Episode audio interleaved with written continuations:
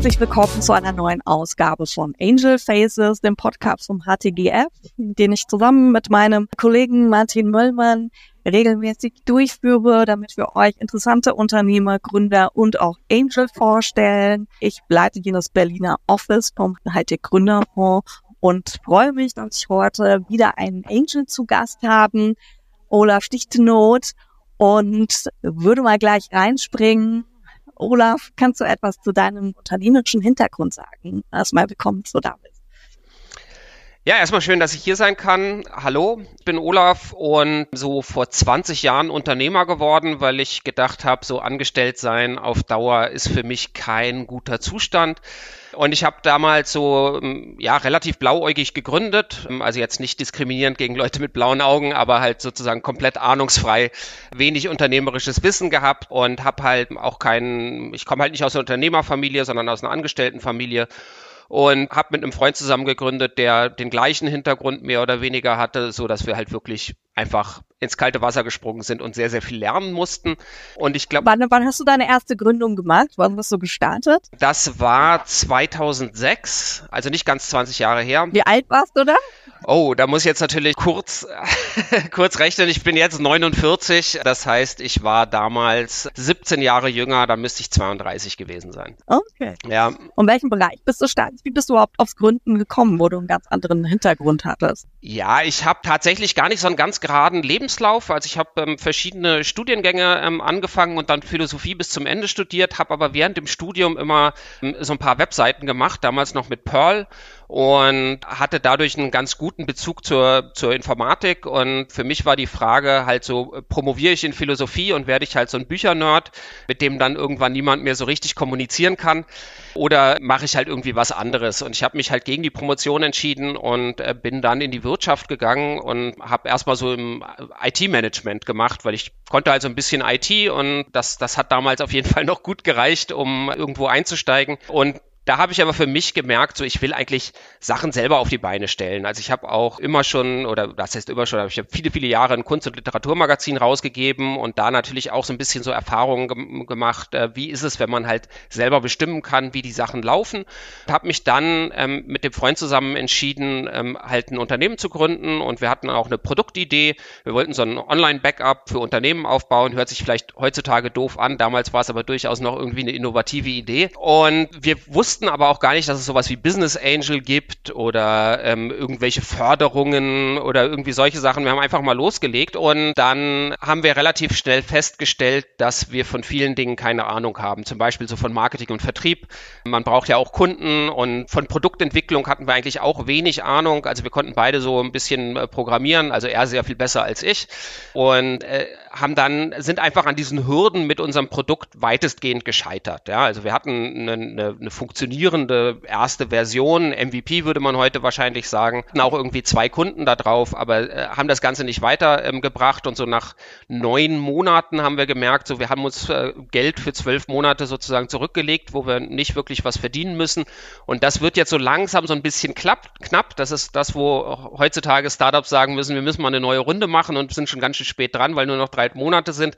Wir haben dann damals einfach entschieden, halt irgendwie Softwareentwicklung als Dienstleistung anzubieten und haben damit Geld verdient. Und da sind wir auch nie wieder rausgekommen und haben das sehr, sehr lange gemacht. Eine Agentur, also eine Agentur draus geworden, ähm, die Brain.io, die gibt's auch heute noch. Ich bin, bin da nicht mehr an Bord. Ich habe die mittlerweile verkauft. Aber es ist halt ein, ein ja, ein kleines mittelständisches Unternehmen geworden mit 15 ähm, festen Mitarbeitern, glaube ich. Und das hat für uns dann halt so funktioniert solide Entwicklung. Wie bist du zum Angel geworden? Was war so der Schritt dahin nochmal von einem ganz anderen ja. Ja, Gründungsprozess in, in sagen wir, eher in die, in die geldgebende Rolle und dann wahrscheinlich auch ein bisschen Brain an, an Bord zu bringen. Genau, also das ist eigentlich auch so schleichend passiert. Ich habe tatsächlich noch ein zweites Unternehmen, auch noch ein Hosting-Unternehmen gegründet. Das war aber jetzt auch eher eine Dienstleistungsgründung, habe ich auch mittlerweile verkauft. Und das sind natürlich so diese Prozesse, aus denen du halt irgendwie auch in anderes Denken reinkommst. Ja, wenn du Unternehmen entwickelst und diese Unternehmen dann halt auch irgendwann verkaufst. Also Unternehmen ist sozusagen kein Dauerzustand von ähm, bis zur Rente und dann also das so dieses klassische Selbstständige bis zur Rente im Hamster Hamsterrad und dann äh, fällt man ins Grab. Dann habe ich halt relativ schnell gemerkt, das ist auch nicht so mein Weg. Ich will an verschiedenen Stellen irgendwie dabei sein. Hatte noch ein zweites Unternehmen gegründet und habe dann ähm, 2014 tatsächlich so mein erstes Angel Investment gemacht. Erstmal als ein reines Tech for Equity Investment. Also da kamen halt vier Leute zu uns und haben gesagt, wir brauchen eine Software, wir haben kein Geld. Wir haben gesagt, okay, der Case hört sich ganz gut an und wir finden es auch ganz gut mit ein paar jung, noch jüngeren Leuten dann was zusammenzumachen, die dann das Produkt an den Markt bringen, weil wir ja selber gemerkt hatten, dass wir es nicht geschafft haben, so dieses, dieses Produkt zu launchen ne? und, äh, und, und richtig Kunden dafür zu gewinnen. Das war im Ferienhausmarkt und das ist auch nicht ganz so glatt gelaufen. Ne? Also ich meine, so die, die, die kurze Story von mir ist halt im Prinzip zu sagen, ich habe drei Unternehmen irgendwie aufgebaut, alle drei verkauft und jetzt das Geld investiere ich jetzt irgendwie in andere Startups. Aber die längere Story ist eben, dass es doch immer sehr, sehr viele Hürden gibt und sehr, sehr viel, was man halt so ähm, meistern muss und ist alles immer nicht ganz so einfach, wie man sich das halt so gedacht hat. Ne? Von diesen Originalgründern, mit denen ich damals irgendwie zusammen gegründet habe, ist halt niemand die ganze Zeit dabei geblieben. Das heißt, da haben wir dann irgendwie ähm, standen wir so vor der Frage, machen wir das jetzt zu oder machen wir das weiter? Und ich habe damals gesagt, ich, ich glaube nach wie vor an die Idee, ich finde die Idee gut und habe das Unternehmen eben nicht zugemacht, sondern neue Gründer mitgesucht und geguckt, dass die auch die Mehrheit der Anteile kriegen und so. Also all, all das, was halt sozusagen man als Angel oder VC wahrscheinlich eigentlich nicht machen sollte, weil es einfach wahnsinnig viel Arbeit ist und die Erfolgswahrscheinlichkeiten halt vielleicht überschaubar sind, aber in unserem Fall hat es halt geklappt und das Unternehmen ist halt in ein größeres Unternehmen irgendwie aufgegangen und mittlerweile mit dem Unternehmen an die Börse gegangen. Und das ist so meine Mittelherkunft. Ne? Da habe ich sehr viel Erfahrung gesammelt, also ähm, auf beiden Seiten der Bilanz, ne, was man so als Angel mitbringen kann. Ich habe wahnsinnig viel Erfahrung gesammelt in verschiedenen Bereichen, also immer nur im Softwarebereich. Ne? Ist alles Software, SaaS, Produkte habe ich viel Erfahrung sammeln können. Die kann ich heute natürlich ein bisschen weitergeben an, an junge Gründer. Zum einen mache ich das über äh, ein paar Accelerator, wo ich pro bono mich engagiere, aber eben auch aktiv als Angel. Und du brauchst aber auch immer zusätzlich noch zu dieser Erfahrung, die du halt mit einbringst, Geld in einem Unternehmen. Und das, das ist so die zweite Seite, die ich extrem wichtig finde, halt auch immer mit reinzubringen, weil du kannst nichts nur mit Erfahrung, nicht, nichts nur mit Skill irgendwie beweisen. Du musst Dinge einkaufen, du musst vielleicht auch mal irgendwie Marketing machen, du musst irgendwie ein Proof of Concept machen. Und da ich sehr früh reingehe, oft so als der erste Investor, ist es einfach total hilfreich, wenn dann halt irgendwie ein bestimmter Betrag X vorhanden ist und das gehebelt mit einer gewissen Erfahrung, die ich damit reinbringen kann, dazu führt, dass das Unternehmen vielleicht ein bisschen schneller bestimmte Milestones erreicht, als wenn man es einfach so macht, wie ich es damals gemacht habe und dann doch eine Agentur draus machen muss.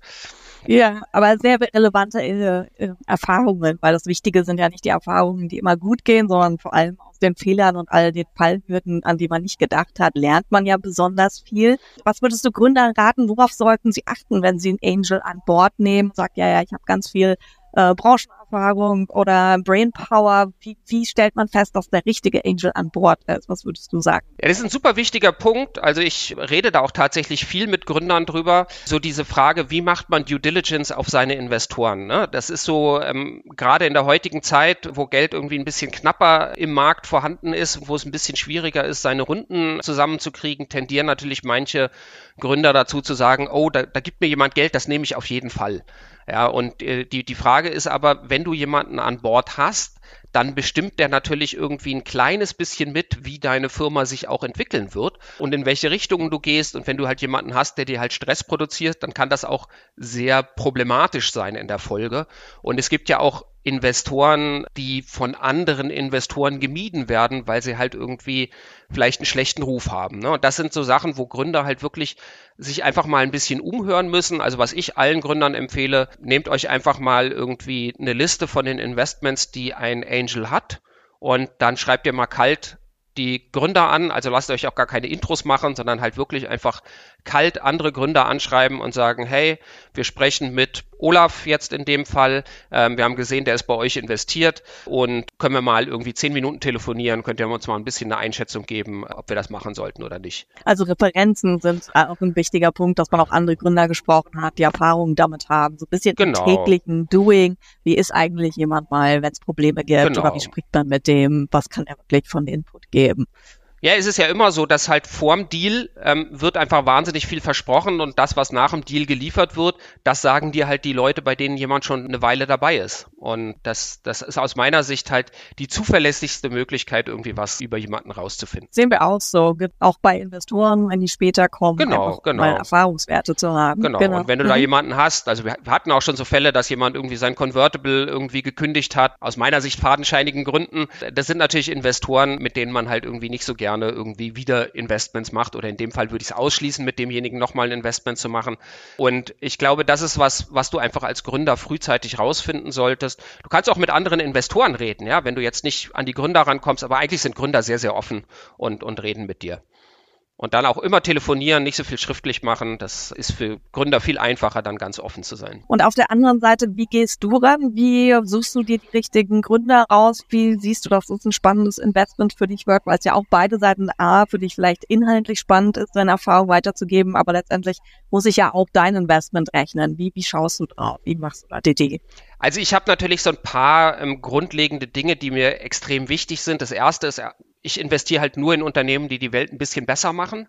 Also das müssen nicht Unternehmen sein, die die Welt perfekt machen wollen, aber ich mache nur nachhaltige Investments. Ich habe noch ein paar, die jetzt nicht so super nachhaltig sind, aber die Welt auf jeden Fall auch nicht schlechter machen, irgendwie aus, aus früherer Zeit. Aber mittlerweile mache ich halt nur noch Dinge, die halt entweder sozusagen irgendwie uns helfen, mit der Veränderung der Welt irgendwie umzugehen, dass das für die Menschheit irgendwie vernünftig weitergeht, oder halt irgendwie in Bereichen wie Bildung. Ähm, ich habe zwei Sachen im Bildungsbereich, Digitalisierung von Bildung. Ich habe was im Bereich Lebensmittelanbau und also so alles Sachen, die in so eine Richtung gehen, wo ich sage, ähm, das, das brauchen wir, das löst ein ernsthaftes Problem ähm, für die Menschheit. Und äh, das ist halt auch eine Grundsache, wenn du halt ein echtes Problem löst, dann kannst du auch mit dem, was du tust, halt irgendwie irgendwann viel Geld verdienen. Ja, und wenn du ein, eine Lösung hast und dafür ein Problem suchen musst und sagst, ja, hm, da gibt's ja so ein Problem, dann bist du so ein bisschen, wenn du Steve Jobs bist und das iPhone entwickelst, okay, dann bist du damit wahrscheinlich wahnsinnig erfolgreich. Aber die Wahrscheinlichkeit, dass ich auf einen Steve Jobs stoße, ist halt sehr, sehr niedrig. Ja, wenn ich mir meine potenziellen Investments angucke. Das heißt, ich möchte, dass es ein reales Problem gibt und für dieses reale Problem auch eine Lösung, die halt einen wirklichen Wert liefert liefert. Und das Zweite, wo ich drauf gucke, und ich meine, sagen natürlich alle, ist das Team. Ja, traue ich dem Team zu, die Erwartungen, die Venture Capital und, und, als Angel ist man ja frühes Venture Capital, in diese Unternehmen setzt, nämlich einen, einen, relativ hohen Multiple zu produzieren, weil einfach viele Unternehmen nicht durchkommen, traue ich denen das zu, das auch tatsächlich zu machen. Ja? Und das heißt, das Team muss in der Lage sein, verschiedene Bereiche wirklich auch abzudecken. Also üblicherweise sind die wichtigsten Bereiche irgendwie Tech, Produkt auf der einen Seite und Marketing, Sales auf der anderen Seite. Das muss für mich schon relativ klar sein, wie kriegen die das auf die Straße, wie machen die das wirklich groß. Und dann gibt es natürlich ganz viele andere Sachen. Du musst gucken, ist die Marktgröße groß genug und so, aber das sind eigentlich alles so weitgehend Standards und manchmal macht man dann doch irgendwie was anderes und sagt, ich, ich investiere da jetzt rein, obwohl der Markt nicht so groß ist, weil es einfach so cool, was die machen. Also es, es gibt keine absolut allgemeingültigen Regeln. Ich investiere ja auch mein eigenes Geld. Ne? Das, ist, das ist auch ein Riesenunterschied. Ich muss mich nicht an irgendwelche gesetzten Regeln halten. Ich muss nicht zu Limited Partnern oder so äh, reporten, sondern ich setze mich mit meiner Frau zusammen, mit der ich gemeinsam die Investmentgesellschaft Gesellschaft habe und mit der ich auch gemeinsam die Agentur ähm, die letzten zehn Jahre geführt habe. Und dann überlegen wir uns, wollen wir das machen oder nicht? Glauben wir an das Team? Glauben wir daran, dass die Gründer das halt schaffen? Ja, und es ist ganz viel einfach Trust, ganz viel auch natürlich Bauchgefühl und glaubt man daran, dass das Unternehmen halt wirklich groß werden kann und, und, und irgendwie was Cooles auf die Straße bringen. Und was wünschst du dir von der Zusammenarbeit? Wie gestaltest du die in der Regel mit den Gründern zusammen oder wie wünschst du dir, dass auch der Austausch funktioniert? Ja, das ist bei mir so vom Vorgehen her, dass ich äh, das so ein bisschen unterteile. Ich habe zwei Modelle, in denen ich investiere. Das eine ist so, dass ich sage, ich bin Founding Angel. Das heißt, ich bin üblicherweise der erste Investor. Meistens bin ich schon sechs Monate vor Gründung irgendwie dann an Bord und sage, ich unterstütze euch auch schon zu der Gründung und zur Gründung investiere ich dann direkt Betrag X. Und das heißt dann üblicherweise, dass ich halt so einen Tag die Woche für so ein Unternehmen halt reserviere und dann halt so auch auf einer gewissen Ebene halt irgendwie mitarbeite. Ne?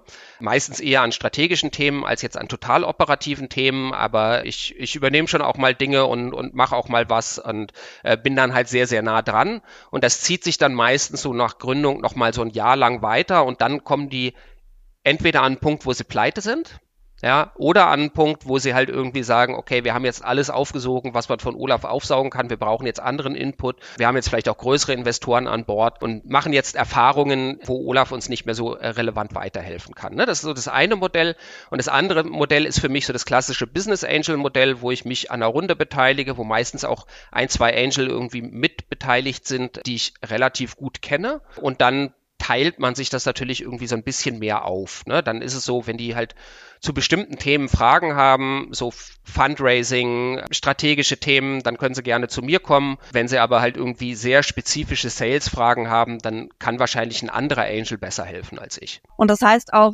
perspektivisch im Deal bist du dann immer nah dran oder bleibst auch im Deal, solange du sozusagen auch aktiv helfen kannst und wenn die eben dann größer werden, vielleicht schon ein paar hundert Mitarbeiter haben oder so. Und was ist so für der Punkt, wo du sagst, so jetzt will ich eigentlich gerne Secondary machen oder bleibst du dann drin oder hängt das davon ab, weit du verwässerst oder was ist so deine Perspektive, wenn du einen Deal einsteigst? Also die Wunschperspektive ist natürlich immer drin zu bleiben bis zum IPO. Die Realität sieht natürlich anders aus. Erstens machen gar nicht so viele ein IPO, aber man muss als Angel natürlich immer gucken, bis zu welchem Punkt ist man wirklich gut in der Lage, auch die Strukturen, die von dir erwartet werden, zu bedienen.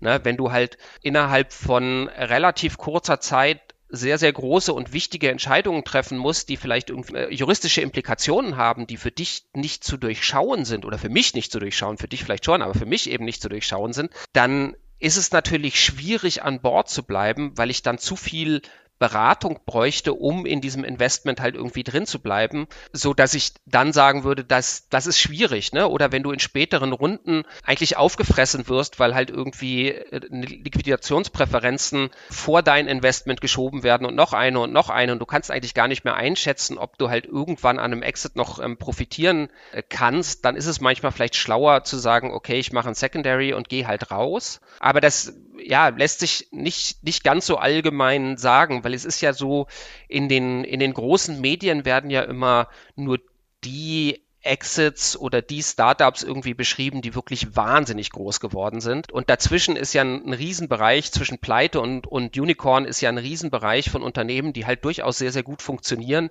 aber halt nicht in diesen klassischen Strukturen ganz so drin sind. Und wenn du in einem Startup drin bist, was mit überschaubar viel Geld in die schwarzen Zahlen kommt und dann sich halt sehr, sehr gut entwickelt und dann vielleicht noch mal ein bisschen Geld aufnimmt, aber zu guten Konditionen oder vielleicht sogar Fremdkapital, dann musst du auch nicht raus. Ne? Dann, dann, dann gibt es keinen Grund dafür, irgendwie rauszugehen. Dann nimm das Wachstum mit. Meistens verkauft man ja zu früh. Das ist so der Regel so, ja. Was würdest du dann einem Neu-Angel oder jemand, der interessiert ist, Angel zu werden, mitgeben? Was ist denn so die Grundvoraussetzung oder wie viel Geld sollte man mindestens mitbringen, wenn man sagt, das lohnt sich jetzt als Angel wirklich auch aktiv zu werden. Weil meistens bedingt ja nicht nur ein, ein erstes kleines Ticket, sondern da hängt ja auch im Laufe von der Unternehmensentwicklung wahrscheinlich auch mehr dran. Was würdest du sagen, ab wann ist man, ab wann ist man Angel? Du, Angel ist man vielleicht auch, wenn man über eine Crowdfunding-Plattform irgendwo ähm, in fünf Unternehmen 250 Euro investiert hat. Da gibt's ja keine klare De äh, Definition drüber. Ne? Aber so das, was halt so das typische Business Angel Dasein ist, halt wirklich früh in Unternehmen reinzugehen und halt auch Equity zu bekommen und nicht eine dazwischen geschaltete, irgendwie geartete Gesellschaft zu haben, wo, dass man gar keinen richtigen Zugriff auf das Startup hat. Das erfordert natürlich schon einen gewissen finanziellen Erfolg oder natürlich ein Erbe. Ne? Also Erbe ist vielleicht auch hilfreich in sowas. Habe ich, ich habe zum Glück noch nicht geerbt. Und die Frage, die du dir halt stellen musst, ist, wie viel Geld habe ich, was ich tatsächlich nicht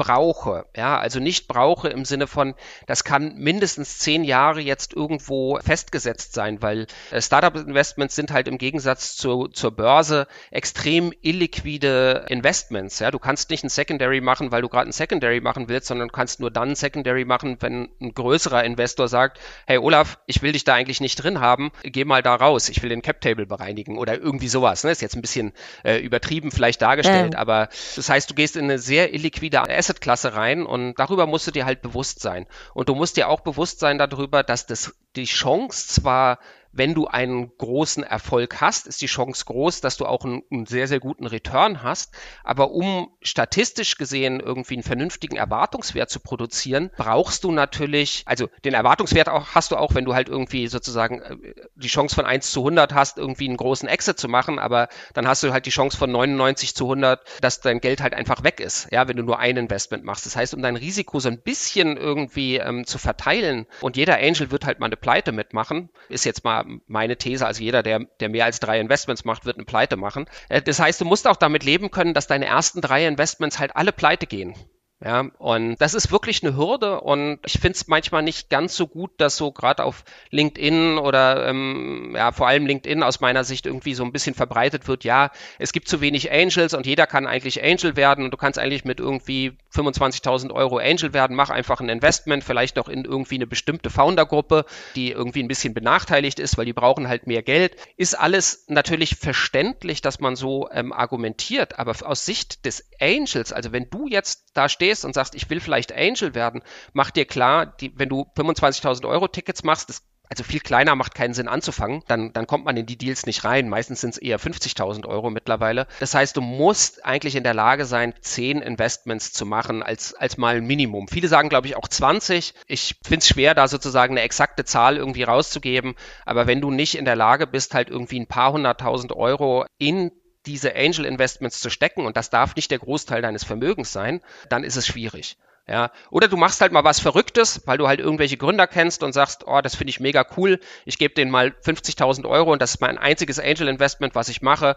Da, da kann ich auch drauf verzichten. Das ist einfach wirklich halt so ein bisschen so wie Lotto spielen, nur halt vielleicht mit ein bisschen besseren Chance-Risiko-Verhältnis. Und natürlich auch ja. begrenzter nach oben. Also du wirst nicht ein Investment machen und daraus irgendwie Milliardär werden oder so. Das, äh, das geht nur ja. im Film. Gibt es denn einen, einen Tipp, den du deinem sagen wir, jüngeren Ich oder deinem sagen Anfangs Angel Investor geben würdest oder, oder was Verrücktes, was du sagen würdest, würdest du eigentlich niemand raten zu machen, aber du hast halt gemacht. Naja, ich meine, ich habe ja, ich habe ja quasi was Verrücktes gemacht, ne? Aber das würde ich halt niemand anders raten, weil das kann man halt irgendwie so tun, aber ob das halt generell schlau ist, ist eine sehr schwierige Frage. Ne? Ich habe zu einer Phase, wo ich wahrscheinlich eher mein Geld noch hätte ins eigene Unternehmen reinvestieren sollen, habe ich ein Investment in, in ein Startup gemacht und eigentlich immer mehr nachgeschossen, immer mehr quasi schlechten Geld Gutes hinterhergeworfen, bis irgendwann das schlechte Geld auch wieder gut geworden ist. Aber das, äh, das ist ja nicht zuverlässig, dass sowas irgendwie klappt. Ne? Das kann man niemandem raten. Aber wenn man natürlich irgendwie einfach ganz klar hat, das wird ein Erfolg, ich glaube daran, ja, dann, dann, das ist ja immer so. Als Unternehmer musst du immer an einen Erfolg glauben und wenn du halt an einen Erfolg glaubst, dann musst du auch alles dafür geben. Ne? Und das, das ist, glaube ich, schon so eine wichtige Sache. Ich würde, glaube ich, meinem jüngeren Ich weiß ich gar nicht, ob meinem jüngeren Ich, aber ich würde würd vielen Leuten, die so da mit dem Gedanken spielen, Angel zu werden, irgendwie raten, macht doch erstmal wirklich über irgendwelche Crowdfunding-Plattformen irgendwie kleinere Investments und guckt euch mal an, wie die sich entwickeln. Äh, gewinnt mal ein Gefühl dafür, so wie man vielleicht, wenn man jetzt an der Börse, man muss nicht gleich irgendwie ähm, 30.000 Euro Aktienpakete von Tech-Unternehmen an der Börse kaufen. Man kann auch mal für 1.000 Euro was kaufen, ist dann natürlich gebührenmäßig vielleicht nicht optimal, aber dann, wenn man ein bisschen investiert ist, dann hat man ein bisschen Skin in the Game und dann verfolgt man natürlich auch wirklich ganz anders weiter, wie sich, wie sich sowas entwickelt. Und dann guckt man mal, ob man damit halt irgendwie gut schlafen kann. Ja, ist vielleicht auch so eine Sache. Kauf dir einfach einen, einen spekulativen Tech-Titel an der Börse für einen Betrag, wo du sagst, da kann ich mit leben, wenn er weg ist, aber es tut trotzdem weh. Und der wird ja mit einer relativ hohen Wahrscheinlichkeit mal abstürzen im Wert. Vielleicht hast du auch Glück und erwischt gleich halt den richtigen, aber und dann, dann guck mal, wie sich das anfühlt. Ja, wenn dein Geld sich mal um 80 Prozent reduziert hat in einer Position, ähm, guck mal, wie sich das anfühlt. Macht dir das Stress? Oder sagst du, naja, habe ich irgendwie mit gerechnet und ich habe ja irgendwie eh fünf parallel gekauft und zwei davon sind gut und drei davon sind wertlos geworden. Ähm, in der Summe ist es okay. Ne, wenn du so denkst, dann kannst du auch irgendwie Angel Investments machen. Wenn das, wenn das dich nicht schlafen lässt, ähm, weiß ich nicht, kauf dir ein MSCI World ETF oder irgendwas anderes, ja, irgendwas ganz breit gestreutes im Markt oder weiß ich nicht, Staatsanleihen oder, oder was auch immer, ja. Habe ich übrigens auch alles. Will ich nicht schlecht machen. Portfolio muss immer sehr breit irgendwie aufgestellt sein. Aber überleg dir das. Kannst du das, kannst du das tragen oder ähm, ist das für dich nicht der richtige Weg. Das sind super wertvolle Tipps, Olaf. Also ich glaube, gerade für Einsteiger können hier ganz viel mitnehmen aus dem Podcast. Sehr herzlichen Dank. Wie können Gründer dich erreichen und auch für welche Themen wärst du offen? Also ich bin offen erstmal grundsätzlich für alles, was so im Rahmen ESG eine Rolle spielt, ohne dass das jetzt irgendwie irgendwelche Zertifikate braucht, sondern ich muss verstehen, warum willst du die Welt besser machen oder wo willst du die Welt halt irgendwie besser machen. Und da sehe ich so die zwei grundsätzlichen Strömungen. Das eine ist, wie schaffen wir es jetzt zum Beispiel, Klimawandel vielleicht noch ein bisschen zu begrenzen oder ähm, wie schaffen wir es halt, Bildung besser zu machen. Ja, Bildung ist die, die, die Grundlage für alles aus meiner Sicht. Das sind so Sachen, die mich interessieren. Und was mich aber auch interessiert, sind so adaptive Technologien, wo wir sagen, okay, wenn wir als Menschheit irgendwie nicht in der Lage sind, bestimmte Klimaziele oder so zu erreichen, weil wir halt einfach als Menschheit an sich uns nicht einig genug sind und irgendwelche Kriege führen, trotzdem Kohle verbrennen, weil man in, in Afrika halt irgendwie jetzt äh, Dinge nachgeholt werden woll wollen, ja, was völlig verständlich ist. Äh, aber wenn wir das aus, aus diesen verschiedensten Gründen einfach nicht schaffen, dann brauchen wir natürlich trotzdem was, was die Welt irgendwie für den Menschen lebenswert macht, weil der Natur ist es tatsächlich völlig egal. Ja, also die Natur hat eh kein Gewissen oder, oder Bewusstsein oder so in dem Sinne, wenn wir die Welt für uns nicht mehr lebenswert machen, irgendwelche Skorpione oder, oder irgendwas überlebt, daraus entsteht neues Leben, in 200 Millionen Jahren ist alles hier wieder irgendwie, sind wieder blühende Landschaften, ne, um mal so ein geflügeltes Wort zu nehmen. Aber ich bin halt ein Mensch, ich habe Kinder und ich möchte auch, dass halt irgendwie in ein paar Generationen hier irgendwie noch ein gutes Leben möglich ist und das sind Sachen, die die mich halt interessieren. Und da ich Unternehmer bin, möchte ich aber auch, dass die Sachen halt irgendwie Geld verdienen. Und ich glaube auch, dass tatsächlich dann ein bisschen mehr Drive drin ist. Was nicht gegen Spenden ist auch eine gute Sache, kann man auch mal machen, mache ich auch mal. Aber mein, mein Hauptimpact, den sehe ich auf der unternehmerischen Ebene. Und kontaktieren kann man mich über LinkedIn zum Beispiel. Ähm, da bin ich auch relativ aktiv. Und der beste Weg ist aber tatsächlich immer irgendwie sich ein Intro zu besorgen. Das gilt gilt nicht nur für mich, das gilt für alle. Wenn ihr an Investoren ran wollt, lasst euch ein Intro machen von einem Founder, von einem Angel, der schon bei, bei euch committed ist, was auch immer. Ihr findet Wege. Ich glaube, das ist ein sehr guter Hinweis in alle Richtungen. Sucht euch Referenzen und sucht euch den Intro-Kontakt und dann ähm, kommt man auch an die richtigen Investoren. Vielen Dank, Olaf, hat Spaß gemacht. Vielen Dank dir, Tanja.